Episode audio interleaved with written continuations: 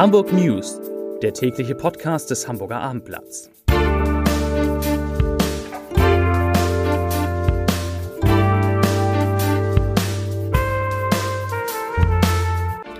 Herzlich willkommen zu den letzten Hamburg News in dieser Woche. Mein Name ist Lars Heider und heute geht es um die Frage, wann denn der ganze Spuk mit Corona endlich vorbei sein könnte. Wir haben dazu Hamburgs wichtigste Experten befragt. Weitere Themen. Der Elbtunnel und Teile der A7 werden an diesem Wochenende voll gesperrt. Das Tennisturnier am Roten Baum beginnt und die Hamburger können sich leichter über ihre Polizei beschweren, wenn das denn nötig sein sollte. Zunächst aber wie immer die Top 5, die fünf meistgelesenen Texte auf abendblatt.de. Auf Platz 5. Die Högenstraße gehört jetzt den Radfahrern. Platz 4. Verschuldung für Immobilien in Hamburg steigt rasant. Auf Platz 3. Mord auf Reiterhof. Polizei nimmt Mann in Hamburg fest. Auf Platz 2. HSV-Profi Toni Leistner erhält vom DFB eine besondere Sperre. Auf Platz 1 schließlich, da ist es schon Platz 1. Corona in Hamburg. Viele Neuinfektionen. Corona, Corona, Corona. Wann ist der ganze Corona-Spuk endlich vorbei? Diese und andere Fragen zur Pandemie haben wir den wichtigsten Krisenmanagern und Experten in Hamburg gestellt, von Bürgermeister Peter Tschentscher bis hin zur UKE-Virologin Marilyn Addo. Und die Antworten, die stimmen wirklich zuversichtlich, auch wenn sich, wie erwartbar, keiner zutraut, das genaue Ende der Pandemie vorherzusagen. Aber es wird wohl im nächsten Jahr liegen. Und, das ist viel wichtiger, die schwersten Zeiten haben wir auch medizinisch überstanden. Marilyn Addo, die Virologin, sagt etwa, nach meiner Einschätzung liegt das Schlimmste hinter uns. Wir haben in den vergangenen Monaten viel über das Virus gelernt. Und ihr Kollege, der Intensivmediziner Stefan Kluge, auch vom OKE, ergänzt, wir kennen jetzt den Erreger und seine Ausbreitungswege relativ genau. Zudem wissen wir, welche Maßnahmen zur Eindämmung effektiv sind. Insofern können wir sicherlich eine Überforderung unseres Gesundheitssystems vermeiden. Das klingt doch gut. Und er sagt auch, weitere Verschärfungen der, der Corona-Regeln seien zurzeit nicht notwendig. Eher werden wohl vorsichtig weitere Lockerungen folgen. Ja, die Corona-Zahlen aus Hamburg von heute. Heute wurden 65 neue Infektionen gemeldet. Das sind mehr als gestern, etwa 20 mehr als gestern. Der 7-Tage-Wert Wert liegt aber weiter bei 17,3. In Hamburgs Krankenhäusern müssen 30 Personen mit Covid-19 behandelt werden. Das ist eine mehr als gestern. Und die meisten, nämlich 24, liegen auf einer Normalstation. Das heißt, nur sechs müssen intensivmedizinisch behandelt werden. Noch ein Corona-Thema. Die Frage, wie man dafür sorgen kann, dass Besucher von Restaurants oder Bars in Hamburg dort nicht irgendwelche Fantasienamen wie Donald Duck hinterlassen, sondern ihre echten Kontaktdaten. Diese Frage beschäftigt natürlich Hamburg seit dem Corona-Ausbruch in der Bar Katze im Schanzenviertel relativ stark und Hamburgs Datenschutzbeauftragter Johannes Kasper hat jetzt einen Vorschlag gemacht. Seine Idee ist, die Corona-Verordnung so zu ändern, dass man nicht mehr Telefonnummer und Adresse eintragen muss, sondern nur noch seinen Namen und das Datum, also den Tag, an dem man die Bar oder das Restaurant besucht hat. Beides würde reichen, sagt Kaspar, um mit den Betroffenen in Kontakt zu treten. Seine Hoffnung, wenn man möglichst wenig Daten angeben muss, dann könnte das die Bereitschaft erhöhen, dass diese Daten dann auch korrekt sind. Das zum großen Thema Corona.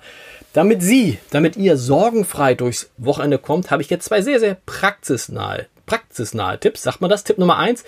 Die Gewerkschaft Verdi, die hat für heute und für morgen Bahnstreiks bei der Post in Hamburg und in Nordniedersachsen angekündigt und rechnet damit, dass bis zu 280.000 Briefe und bis zu 50.000 Pakete liegen bleiben. Wenn also morgen euer, ihr Briefkästen leer, Briefkasten leer bleiben sollte, dann wissen Sie, dann wisst ihr jetzt warum.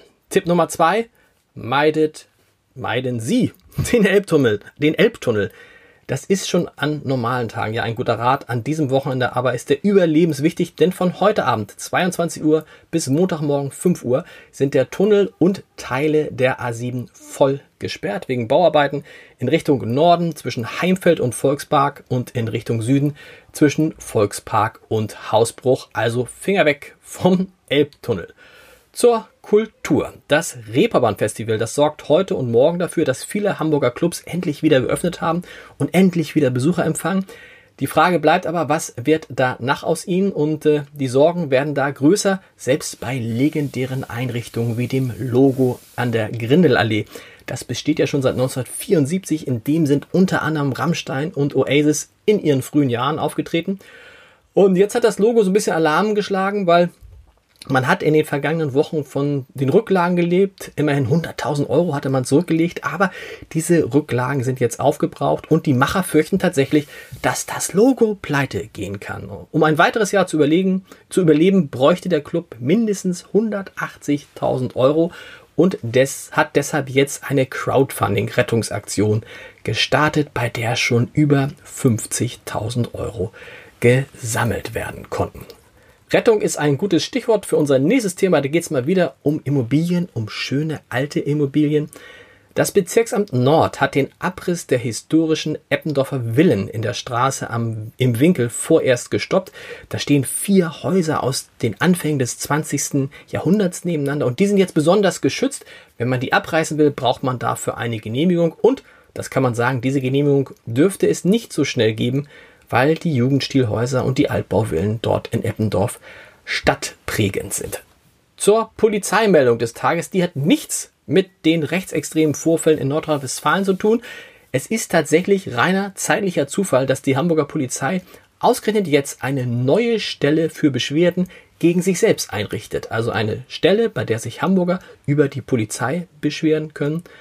Polizeipräsident Ralf Meyer erhofft sich dadurch, wie er sagt, mehr Hinweise auf Fehlentwicklung in den, in den eigenen Reihen, auch durchaus von der Polizei selbst. 2020 im ersten Halbjahr gab es übrigens bisher 323 Beschwerden gegen die Polizei, drei davon wegen angeblichem Rassismus.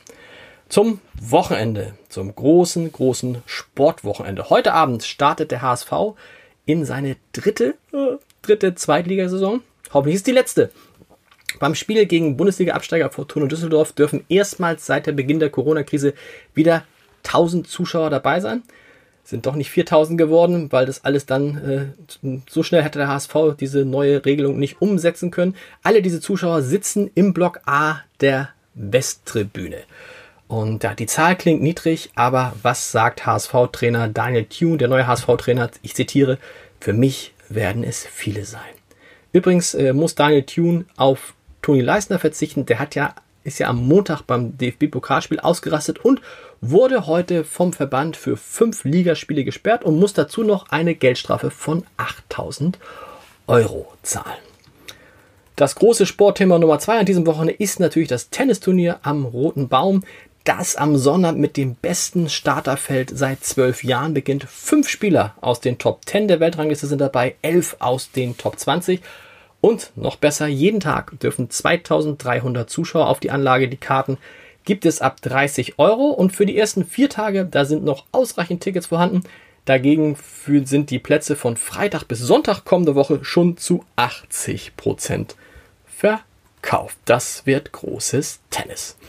Nicht verpassen sollten Sie, solltet ihr an diesem Wochenende natürlich auch die Wochenendausgabe des Hamburger Abendblatts. In der startet nämlich die neue Serie Der perfekte Tag in. Und für diese Serie haben unsere Reporter jede Menge Tipps für kurze Reisen an die Nord- und Ostsee zusammengestellt. Das lohnt sich. Der Podcast-Tipp des Tages darf auch nicht fehlen. Heute gibt es eine neue Folge unseres Crime-Podcasts, dem Tod auf der Spur mit Bettina Mittelacher und Klaus Püschel. Die beiden haben in der Zwischenzeit schon mehr als 80.000 Abonnenten und heute geht es um den Fall Uwe Barschel. So, was fehlt noch? Ach ja, der Leserbrief des Tages und der beschäftigt sich einmal mehr mit Toni Leisner, mit dem HSV-Profi, der nach dem Spiel, nach dem verlorenen Spiel gegen Dynamo Dresden auf die Tribüne gerannt ist und dort auf einen Fan losgegangen ist, der seine Familie beleidigt haben soll. Und Bernd Janke schreibt, ich zitiere Strafe für Leistner, ich bin dagegen. Was ist denn mit dem Fehlverhalten des Chaoten, der sich selbst wohl als Fan sieht? Warum bekommt der denn nicht Stadionverbot? Solchen Leuten müssen doch Grenzen aufgezeigt werden. Leistner wird sich wohl nie wieder so verhalten. Doch was, doch was macht der Chaot nächstes Mal, wenn er keine Strafe für seine verbalen Attacken bekommt? Leserbriefende, Podcastende. Ich wünsche Ihnen, ich wünsche euch ein wunderbares Wochenende. Es soll nicht mehr ganz so warm werden, aber trotzdem extrem sonnig in dieser schönen Stadt und auch an Nord- und Ostsee. Wir hören uns Montag wieder. Bis dann. Tschüss.